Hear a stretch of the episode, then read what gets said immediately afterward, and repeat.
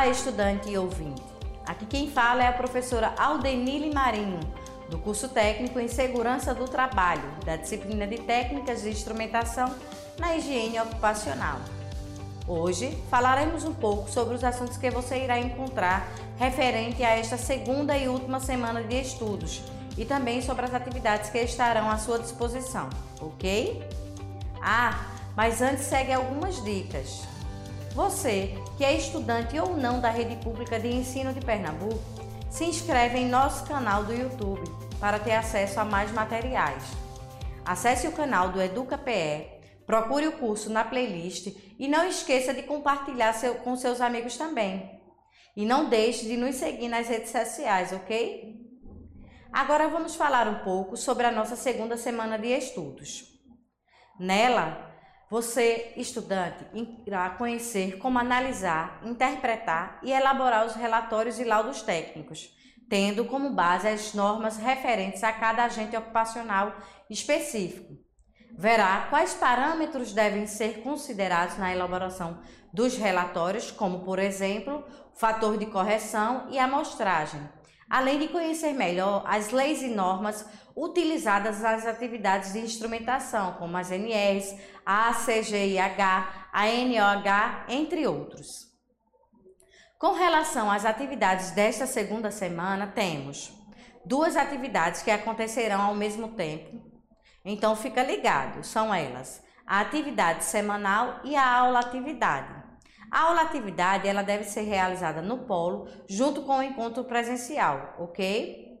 Ah, mas antes de iniciar a responder qualquer questionário, você deverá acessar todo o material disponibilizado nesta unidade, como por exemplo e-book, videoaula, material complementar, entre outros.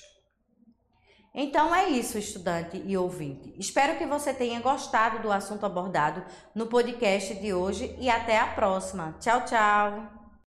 A exposição estimada é uma aproximação da exposição real dos trabalhadores aos ausentes presentes no ambiente de trabalho, baseada em uma amostragem no tempo e no espaço que se considera representativa da exposição. É importante lembrar que a exposição real só poderia ser conhecida através de medições instantâneas ou contínuas, o que é inviável tecnicamente e economicamente. O profissional responsável pela avaliação da exposição deve estabelecer uma estratégia de amostragem que contorne essas dificuldades, coletando amostras de forma representativa e estaticamente aceitável. Para isso, é necessário um bom conhecimento técnico em higiene ocupacional e bom senso na escolha da estratégia adequada. Próxima etapa: análise de dados. Esta etapa envolve a análise dos dados coletados para determinar a magnitude e a natureza da exposição ou ambiente avaliado. As análises devem ser conduzidas de acordo com os métodos selecionados e as normas aplicáveis. Próxima etapa é o relatório dos resultados. Esta etapa ela envolve a apresentação dos resultados em um formato claro e compreensível.